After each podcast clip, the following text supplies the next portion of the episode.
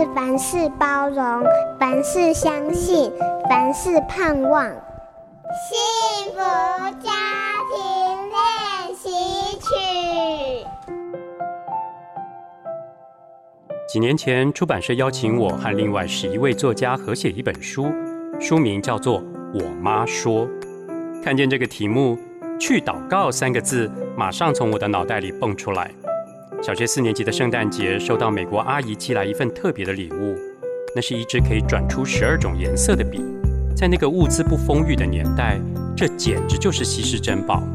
我把它收进书桌抽屉里，时不时拿出来把玩。可是有天晚上，它不见了。我翻遍房间的每个角落，都没有发现那支笔的踪影。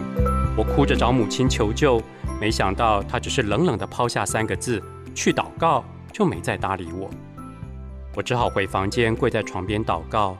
然而，就在我睁开眼睛时，赫然发现床尾和书桌的交缝处露出一个小笔头。拉出来一看，果然是我的宝贝笔。那是我第一次真实感受到那三个字的神奇力量。后来，不管发生什么事，它也都会提醒，甚至陪伴我们，透过祷告去面对。常有人向老太太询问教养的秘诀，她总是不好意思地说。哎，我都是交给上帝教了。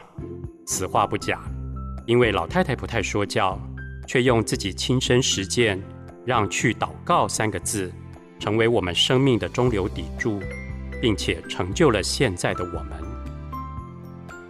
从故事和生活思考人生，我是为小朋友说故事的阿达叔叔刘清燕。